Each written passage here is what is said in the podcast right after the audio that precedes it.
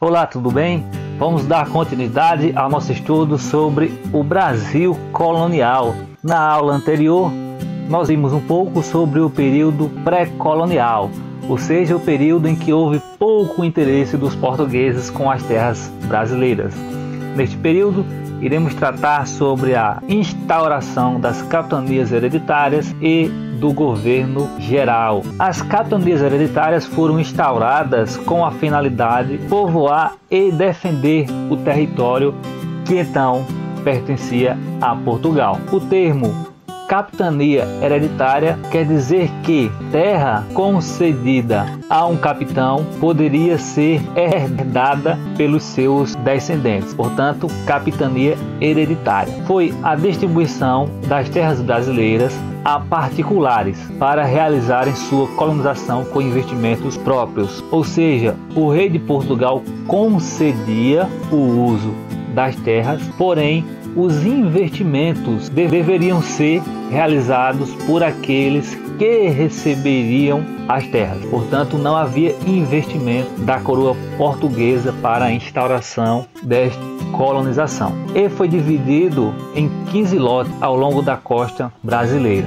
Para legitimar esse mecanismo, Portugal utilizava dois documentos, um chamado Carta de Doação, que nele representava a concessão das terras, ou seja, neste documento o rei português ele concedia as terras ao capitão donatário. E o foral, ou carta foral, que nessa carta continha os direitos e os deveres deste capitão donatário. Porém, serão enfrentadas muitas dificuldades.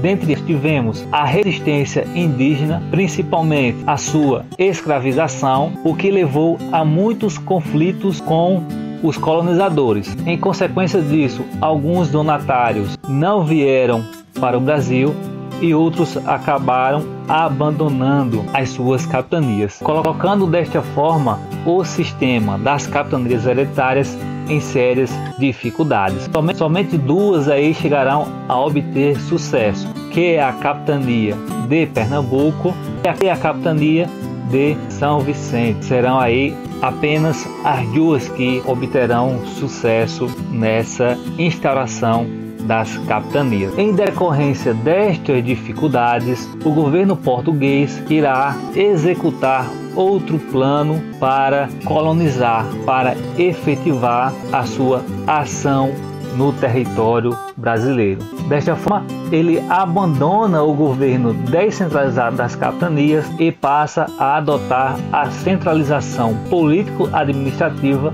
da coroa a partir do governo geral ou do governador geral. O primeiro desses governadores será Tomé de Souza, que fundará a primeira capital do Brasil, Salvador. E para auxiliá-lo na administração do território serão instituídos os cargos de ouvidor-mor, que foi aquele que ficou para os assuntos relacionados à justiça, o provedor-mor relacionado às finanças e o capitão-mor relacionado à defesa do território. O governador geral ele realizava a centralização da administração colonial. As capitanias elas estavam descentralizadas. Os capitães donatários eles tinham uma relação direta com o rei de Portugal. E devido às dificuldades dentre elas as comunicações, é instaurado o governo geral para centralizar essa administração. O governador-geral era o representante do rei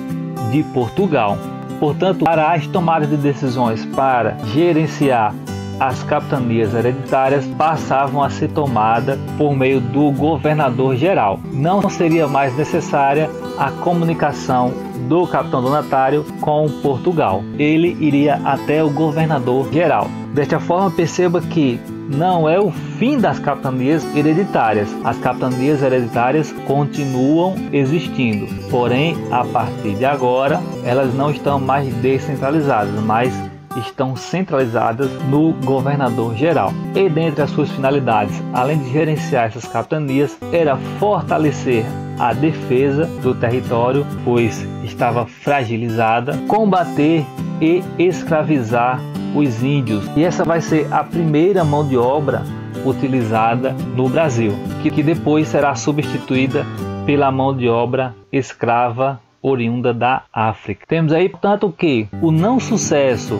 da administração das capitanias hereditárias levou o governo de Portugal a instaurar o governo geral no Brasil. E isso levou à centralização da administração colonial neste governador, que tinha a função de coordenar as capitanias hereditárias, fortalecer a defesa e combater os índios, bem como escravizá-los. A primeira capital foi Salvador e o primeiro governador-geral foi Tomé de Souza. Porém, as invasões de nações estrangeiras eram constantes e, portanto, na próxima aula iremos ver a instauração da França Antártica pelos franceses na Baía de Guanabara, no Rio de Janeiro. Bons estudos e até a próxima!